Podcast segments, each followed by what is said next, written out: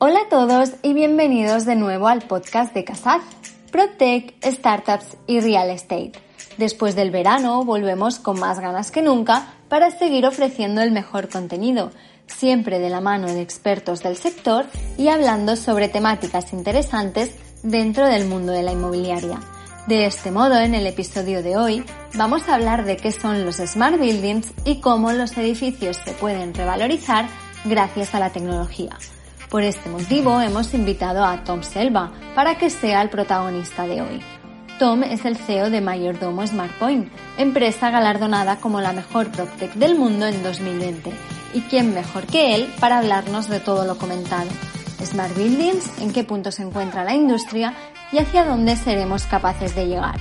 Todo esto y mucho más dándole al play. 3, 2, 1, empezamos. Buenos días, Tom. Como sabes, es un placer tenerte aquí con nosotros hoy. Buenos días, Bea. ¿Qué tal? Gracias por invitarme. Pues cuando quieras, empezamos. Genial. Pues muy buenos días a todos. Eh, algunos me conoceréis, soy Tom Selva, el CEO de, SmartPoint. Eh, breve intro eh, hacia mi trayectoria, que tal vez pueda ser de interés. trabajé, empecé en las Naciones Unidas como ingeniero um, industrial y, y, mecánico y luego eh, pasé a, a, trabajar con Norman Foster, donde, donde era el jefe en ingeniería e innovación para todo el desarrollo de las nuevas tiendas Apple, para el, el aeropuerto espacial en Nuevo México de Virgin y, y luego eh, ciudades de emisiones como pueda ser Mazda. Y luego de ahí fundé varias startups en robóticas y, y otra que, que, vino a ser SmartPoint o los indicios eh, de mayordomo, de cara a 2014, entre 2014 y 2018, donde metidos en un garaje de Barcelona empezamos a, trasladar todas las distintas tecnologías de eh, taquillas inteligentes hacia un sistema universal que funcionase alrededor de todo el mundo con cualquier repartidor para entregas de productos de cualquier tienda e-commerce y además cientos de servicios que puedan ser floristerías, eh, tintorerías, ópticas, etcétera, para el beneficio de usuarios en edificios como residenciales, oficinas, hospitales, eh, etcétera. Y bueno, nos ha ido muy bien eh, y, ahí es mi breve intro. Eh, encantado, Bea, gracias por, por, por celebrar este evento y, y, sí, a escuchar tus preguntas que tengo muchas ganas de contestar. Muy bien, gracias por tu introducción. Ahora que te conocemos un poquito mejor, quiero que te centres en explicarnos eh, bien qué es eh, Mayordomo SmartPoint, aunque has hecho una pequeña intro, pero cuál fue el motivo por el cual lo creaste y qué necesidad viste en los usuarios para decir, ostras, pues tengo que crear esta empresa porque creo que puede funcionar. Sí. Eh, hay dos razones. Eh, una, trabajando con, cientos de clientes con Norman Foster alrededor de todo el mundo, siempre trabajamos para edificios con clientes que entiendo al fin y al cabo eh, lo importante era el retorno de la inversión y, al final se acaba, si acaso, menospreciando un poco la tecnología de cara a la necesidad que viene a ser el usuario. El usuario tiene que beneficiarse y disfrutar del edificio y que sea un edificio para ese usuario en particular icónico. Y, y, veíamos que al final de la definición de un edificio se, se perdía ese feeling, ¿no? Se, se, volvía la ingeniería de valor buscando materiales eh, que tuvieran más sentido y eh, no se apreciaba la digitalización que, que, estamos viendo alrededor de todo el mundo en las ciudades inteligentes um, y el beneficio que podía sacar de ello los usuarios de, de un edificio. Eso es una parte.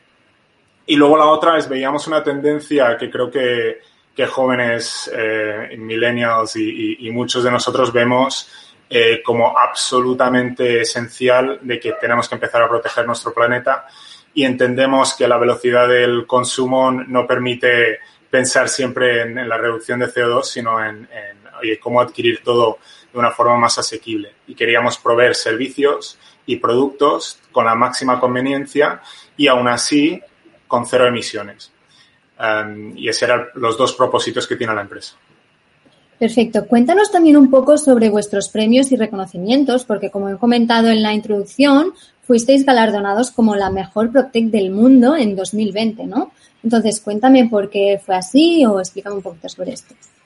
Sí, eh, bueno, fue un viaje largo de dos años. Competimos en las finales de Nueva York, finales de Hong Kong y la final de París y luego ganamos en Cannes al, año siguiente. Eh, es patrocinado por MIPIM, que es eh, muy conocido a, nivel mundial como el evento más importante de inmobiliaria. Y, bueno, fue un caso de, competir contra muchas otras tecnologías digitales. nosotros compenetramos algo muy difícil que es no solo el hardware, pero también un software muy avanzado eh, definirlo como la mejor taquilla inteligente del mundo, pero además también hacemos mucho trabajo por detrás que viene a ser digitalizar eh, floristerías, tintorerías y todos los demás negocios que necesitan interactuar con nosotros. Y esa labor normalmente se desprecia o no se considera y sin embargo en este premio se tuvo en cuenta porque empezamos a ver que los premios de PropTech no son solo para un edificio, es cómo mejoras la ciudad. Perfecto. Bien, ahora entrando más en materia de la entrevista, eh, me gustaría que me explicaras qué significa el concepto Smart Building y cómo nacen estos edificios. Eh, sí, creo que, bueno, hablando de Smart Building es un concepto que tiene como una aglomeración de muchos temas, ¿no? Es eh, fortuitamente, ¿no? Una casi coincidencia, aglomera lo que son healthy buildings, ¿no? Edificios saludables, eh, reducción en CO2, reducción en, coste energético y, muchos demás temas que también de cara al usuario eh, ensalzan el, valor del edificio, ¿no? Por comodidad. Smart Building para nosotros es todas esas cosas. Eh, hablábamos en, Londres hace poco, donde hemos empezado en varias ciudades, además de Londres, eh, por Alemania, Dinamarca, Portugal, etcétera. Estamos hablando mucho del futuro de edificios em, eh, healthy, ¿no? edificios saludables. Y, y, se suele comentar sobre asbestos u otros temas que eran de los años 80. ¿no? Ahora estamos hablando de edificios saludables porque permiten al usuario de ese edificio tomar decisiones saludables. Quiere decir, yo puedo pedir un, snack saludable o puedo pedir fruta a través de mi SmartPoint para que me llegue ese mismo día y poder tener unas decisiones que para mí me beneficien día a día como usuario gracias a este edificio. Y esa forma, ese cambio de pensar, decir, bueno, no vamos a utilizar elementos nocivos o no vamos a utilizar bombillas antiguas y sí vamos a utilizar LED, Luego, ¿cómo pasas al beneficio del usuario? Ahora pensamos más de cómo podemos poner luz particularmente en las necesidades de ese usuario que trabaja de esta forma o trabaja más de noche o lo que fuera. Entonces, los edificios se focalizan más en un smart building, es más un edificio de cara a las necesidades del usuario en particular. Entonces, ¿qué soluciones concretamente plantean estos edificios y qué diferencias podrías decirnos que tienen respecto a un edificio convencional? O sea, ¿cuáles serían las características que tienen? sí, las, características, a ver, creo que siempre hemos entendido un smart building como un, cambio esencial del edificio. Es como o eres inteligente o no, es casi binario, ¿no?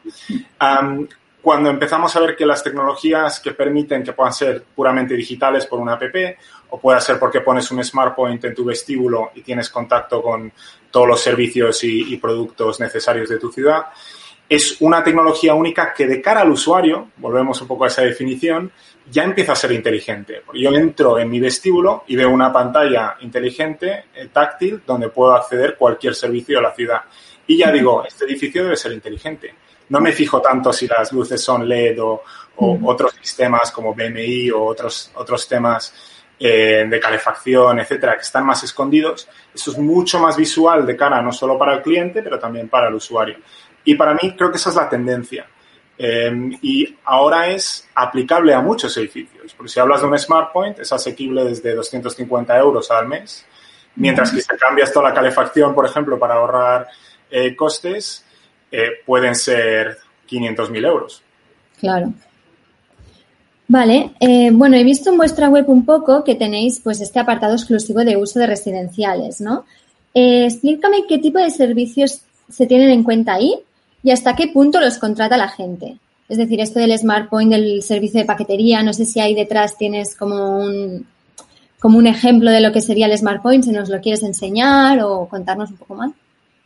Sí, por supuesto. el Smart Point que tengo detrás, eh, de hecho está vinilado completamente, este va para Suecia, eh, de Heimstaden, y, lo tengo aquí detrás como exposición porque estoy eh, entre, entre viajes. pero para comentarte un poco la funcionalidad de, este sistema, es un sistema universal, que quiere decir que somos la única tecnología que permite que cualquier repartidor del mundo pueda entregar directamente.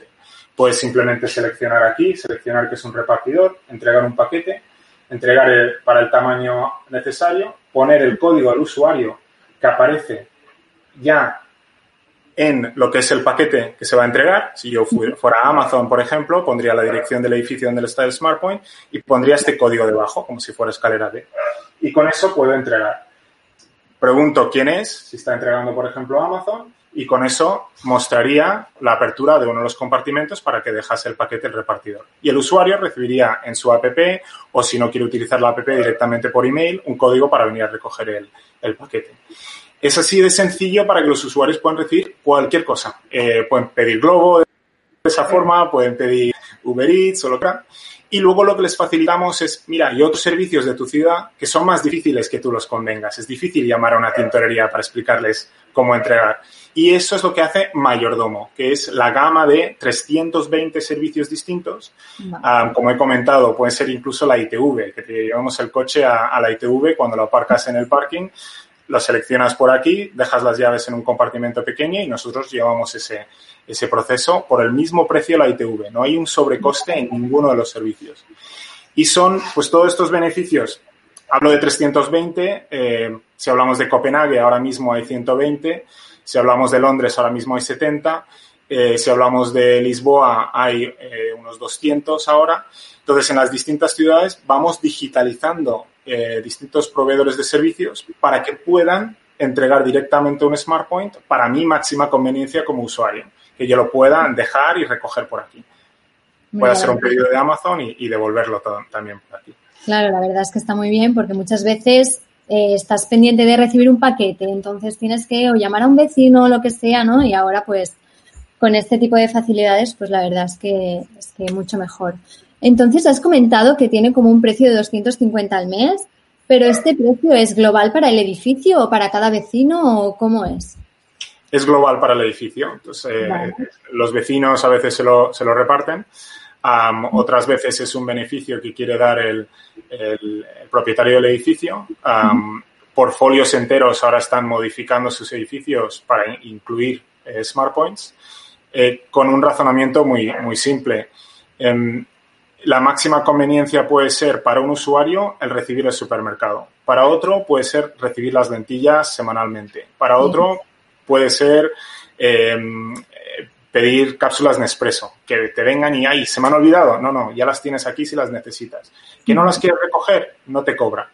Entonces, toda esa sencillez, conveniencia, tiene un valor añadido para el edificio que para el usuario significa, mira, yo prefiero quedarme aquí, me gusta más esta zona, tengo acceso a todos los servicios de la ciudad que necesito y, me siento cómodo. Y esa, ese cambio de hábito es, lo que buscamos para añadir valor tanto al, edificio como al usuario.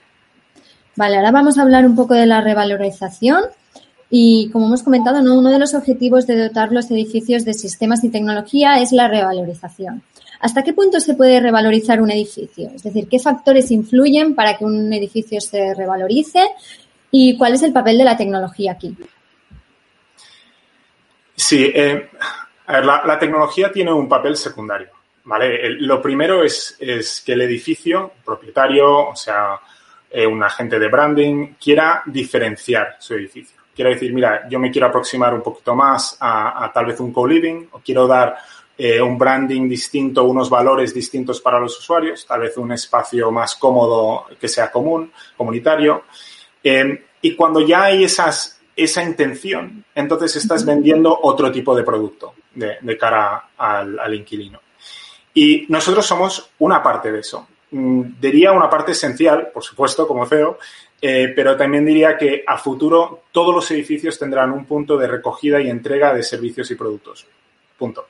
Seguro. Igual que tenemos ahora buzones para las cartas, tendremos entregas para productos y servicios entonces, siendo un componente esencial y que ahora mismo añadimos tanto valor, pues tienes que considerarlo igual que un gimnasio, una piscina y aún más un smartphone. Vale. Eh, me preguntabas un poco para dar un poquito de números, que no me gusta nada cuando escucho eh, eh, podcast y, no dan números. Em, hemos bueno, trabajamos con, con, todos los grandes de España. creo que de, más éxito de, de, ese cambio, ¿no? Podemos mencionar B Corp y Mimesa, que han hecho una apuesta muy fuerte por el co-living, que en España es un poquito más lento, simplemente porque muchos, de, muchos jóvenes viven en casa mucho más tiempo y luego deciden por una, una vivienda particular versus otras ciudades en el norte de Europa que puedan decidir, mira, he vivido con compañeros mucho tiempo y de hecho quiero volver a, vivir con gente a mi alrededor y valora mucho más el aspecto comunitario. Pero esto viene, eh, viene a mucha velocidad. Los jóvenes queremos todavía tener unos espacios con otros jóvenes, mm. tener, tener nuestra propia casa que sea más barato, pero que tenga más, más beneficios comunitarios. Y, y, en este aspecto, la revalorización media es de un 8 a un 12%, dependiendo si hablamos de Madrid o Barcelona. Y, y, somos un componente esencial. Eh, digamos que estamos hablando de solo un espacio comunitario y un Smart Point en ese caso. En algunos casos tienen un, gimnasio o acceso a un gimnasio gracias a, poder pedir un descuento del gimnasio a través del Smart Point. Vale. Y ahora dejando un poquito de lado lo del Smart Point, em, ¿cómo se puede también revalorizar un edificio? Es decir, pues, por ejemplo, un edificio que tenga energía, o sea, la eficiencia energética tal. O sea, ¿puedes darnos un poquito de información sobre esto? Sí. Em, a ver, es algo que he hecho durante muchos años. Em, la política europea es, eh, tenemos que seguir reduciendo a 2030 y 2050 hacia cero carbono. Los edificios son gran parte de este tema. vivimos el 80% de nuestras vidas en edificios y por lo tanto se ha hecho un esfuerzo descomunal para, para reducir lo que es el uso no solo de agua, pero también de, electricidad y gas. Y en estos casos eh, se ha llegado casi a una saturación. Ya estamos llegando a un punto donde es muy difícil eh, o muy costoso, mejor dicho, llegar a, lo que es Bleed Gold y Bleed Platinum casi empieza a tener menos sentido y, más tal vez en, en, España eh, que tal vez en otros países. Ahora mismo tenemos que mirar a otros temas. Mm, no, no nos lo dejan muy claro muchos de los retailers más grandes del mundo, no voy a mencionar cuáles, pero el, el derroche de CO2 es descomunal en cuanto se trata a la última milla de entrega de paquetes, de entrega de servicios. Estamos entregando eh, 40.000 paquetes a través de un buque que cruza el Atlántico eh, o el Pacífico y luego cuando llegamos a, la ciudad entregamos paquete uno a uno con una furgoneta no tiene ningún sentido. El, lo, el CO2 que consumimos con eso es brutal y no nos lo podemos permitir en los próximos 10 años. Entonces, lo que hace SmartPoint es aglomerar todos sus pedidos para que se entreguen de 5 en 5, de 10 en 10 y en muchos casos permitimos que nuestras rutas que son cero emisiones, son todo vehículos eléctricos, entreguen ese, ese paquete última milla y sobre todo todos los servicios se entreguen en vehículos eléctricos. Perfecto. Y ahora para hacer un balance de cómo están las cosas ahora en el presente, ¿podrías hablarnos un poco del estado actual de los edificios y cuál ha sido el impacto de la pandemia en los smart buildings y el uso de la tecnología? Sí, eh, la verdad es que ha sido un par de un año y medio raro, ¿no? Em, desde los principios que decíamos es un cambio coyuntural o es estructural, ¿qué va a ser? Creo que, creo que esos temas han ido desapareciendo. Em, oímos a, Steve Wozniak, el número dos de Apple de muchos años, diciendo hace ocho meses, mira, las grandes empresas quieren control, quieren saber que sus empleados vuelven y hay que volver a la oficina, ¿no? entonces eso va a ocurrir. Eso por una parte. Por otra parte, en residencial, eh, creo que la creatividad humana se, se, ve desafiada cuando nos vemos en un momento de pánico, decir, uy, no puedo ir al supermercado, o sí, pero tengo que hacer cola y me arriesgo, pongo en riesgo el contagio. Entonces pido online. Y ha habido un boom de, de, pedidos online, de supermercado y muchas otras cosas que se han dado cuenta eh, los usuarios de cada ciudad, etc. y en este caso lo que hemos visto es un cambio de hábitos. Muchos volverán a, comprar directamente en negocios eh, eh, en la calle, eh, pero otros, probablemente de un 20 a un 40%, han, se han volcado hacia el comercio online. por lo cual, a ver, nosotros hemos visto un boom en todo lo que es la, parte residencial. donamos 40 Smart Points a hospitales al principio de la pandemia esos hospitales lo utilizan tanto para el staff pidiendo eh, medicamentos, por un lado, y luego los, los pacientes, o sobre todo eh, los eh, familiares de pacientes, han aprendido a utilizarlo con muchísima más asiduidad que en residencia. Entonces vemos que desde luego es una conveniencia, desde luego vamos en esa dirección, solo hace falta una necesidad para, para cambiar nuestros hábitos. Y la próxima generación sabemos que es algo casi vital para ellos.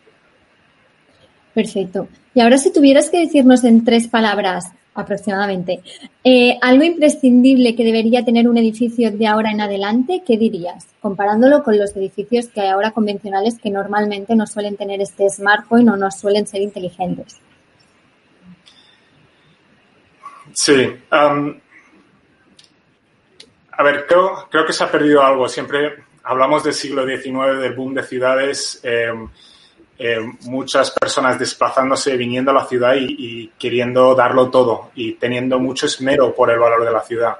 Se ha perdido eso en los últimos 20, 30 años. y, y, creo que también un poco por parte de los, de los edificios. Miran mucho el retorno y solo los portfolios de edificios que tienen un contacto directo con ayuntamientos quieren un beneficio de cara a la ciudad también, ¿vale? Y lo notamos mucho con nuestros clientes. Y creo que todos los edificios deberían tener una responsabilidad de cara a la ciudad. Y la responsabilidad de la ciudad, en cambio, es contra el cambio climático. Esas son mis, mis tres palabras. Si queremos seguir aquí, en este tipo de ciudades, disfrutando de nuestra vida como es hoy, en, dentro de 10 y 20 años, incluso para muchas ciudades dentro de 5, eh, todos los edificios tienen que empezar a responder a eso.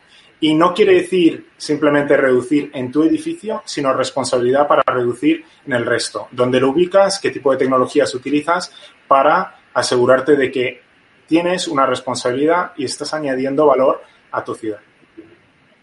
Perfecto. Y ahora hablando de futuro, ¿hacia dónde crees que estamos yendo? ¿Cómo ves la evolución y en qué momento crees que todos los edificios darán el cambio? Sí, ojalá fuera de un día para, para, mañana, pero creo hay, hay una sensación siempre en PropTech de property va demasiado lento. Inmobiliaria no, no coge las riendas lo suficientemente rápido para, para ese cambio hacia smart buildings. Y las tecnologías, eh, startups, eh, están intentando generar ese cambio, ¿vale? Porque dependen de ello. Y, al final va a ser mm, una serie de tecnologías que sepan añadir suficiente valor cada una para que un propietario de un edificio pueda decir, mira, yo por 2.000 euros al mes puedo entregar todos servicios, paquetería, puedo gestionar eh, los espacios del edificio, puedo asegurarme de que todos los espacios estén regados, de que la piscina pueda estar en buen mantenimiento, etcétera, etcétera. Y hay muchos startups que estamos trabajando para eso y creo que va, a haber un momento dado donde eh, si anualmente es un 1, tal vez un 1% de edificios que llegan a lo que es la reforma para permitir estos avances, pronto llegaremos al 5 y cuando lleguemos al 5% gracias a estas tecnologías únicas, sin una gran reforma del, edificio, llegaremos muy rápidamente al 10, 20 y 30% porque la diferenciación del mercado será mucho más, eh, mucho más clara para todos los usuarios en general y no, no solo unos pocos. Perfecto. Y ahora para finalizar, ¿podrías sintetizar a modo de resumen la importancia de tener smart buildings por si alguien se acaba de enganchar un poco resumen de todo lo que hemos hablado ahora en un minuto? Sí. Em, un minuto, vale. Eh, a ver, la, importancia de Smart Point, de, Smart Buildings, em, viene a ser, estamos hablando de que dedicamos el 80% de nuestro tiempo a vivir o, en una residencia o trabajar en una oficina. Eh, estamos viendo que los usuarios ahora tienen una decisión, tienen la capacidad de decir, mira, quiero trabajar más desde casa, o me gusta ir a la oficina, o quiero trabajar estos días en particular.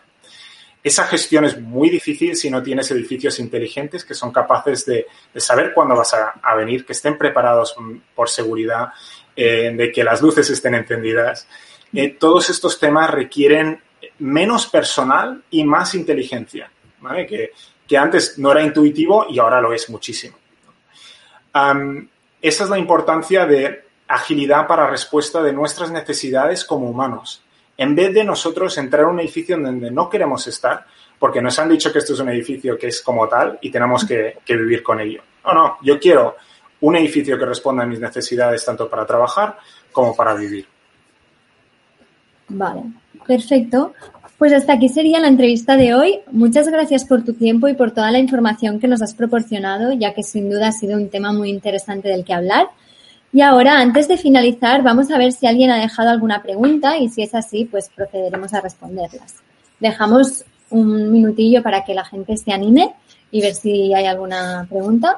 Y si quieres añadir algo mientras, que se te haya quedado algún tema pendiente, ahora es el momento también, Tom, de decir lo que quieras.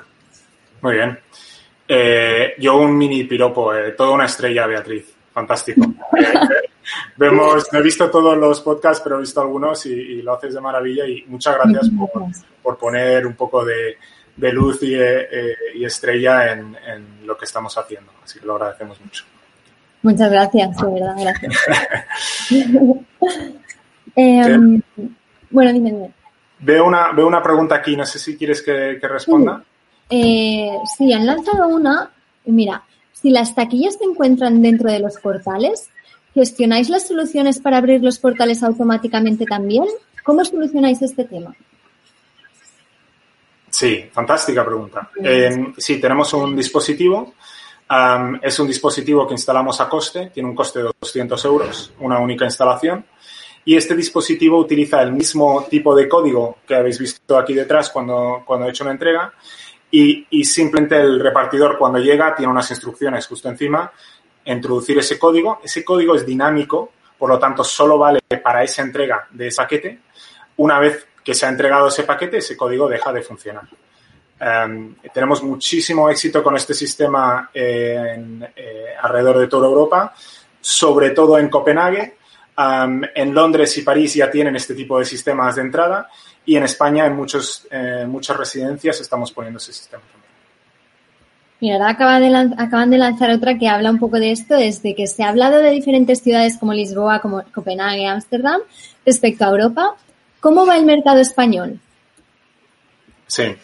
Eh, oficinas, muy lento. Hemos visto una, eh, una aceleración eh, entre medias de COVID y luego un parón, que es normal.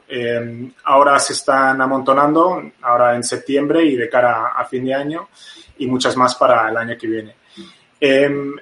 Si vuelven las oficinas, vuelven. Eh, lo sabemos, eh, tenemos un poco el dedo en, la llaga que se dice y, lo vemos. Ahora, el residencial eh, va dando un poco tumbos. ha llegado el co-living, la pregunta es, ¿ha llegado para quedarse? Yo creo que sí. Em, el, el, cambio es hacia el alquiler en España. creo que más gente quiere alquilar durante más tiempo eh, relativamente a, tiempos anteriores, simplemente porque quiere esa, esa agilidad. de quiero vivir en esta ciudad y luego quiero trabajar en otra. y por lo tanto, el alquiler quiere decir, para nosotros, quiere decir eh, que podemos añadir incluso más valor porque podemos conseguir que ese usuario se quede durante más tiempo, porque esté más cómodo en ese lugar. Podemos justificar unas rentas un poquito mayores porque tienes un servicio donde no te tienes que mover para nada y tiene mucho valor para, para futuros residentes. Genial, Tom. Pues hasta aquí sería la entrevista de hoy. Muchas gracias por tu tiempo y toda la información proporcionada, ya que sin duda habrá sido de gran utilidad y ayuda para todos aquellos propietarios que creen que pueden darle mucho más valor a sus inmuebles y para aquellos compradores que quizá con ciertas innovaciones en los hogares podrían llegar a estar interesados en aquellas viviendas que quizá antes dudaban de si eran para ellos o no. Y muchas gracias a ti también, que como oyente nos sigues escuchando capítulo tras capítulo y hasta el final. A partir de ahora, todos los podcasts estarán disponibles en nuestra cuenta de Casaz en iBox y toda la entrevista completa en YouTube. Y para todo lo demás, puedes seguirnos en nuestras redes sociales y así mantenerte al tanto de todas nuestras novedades. Muchas gracias y hasta el siguiente capítulo. Adiós.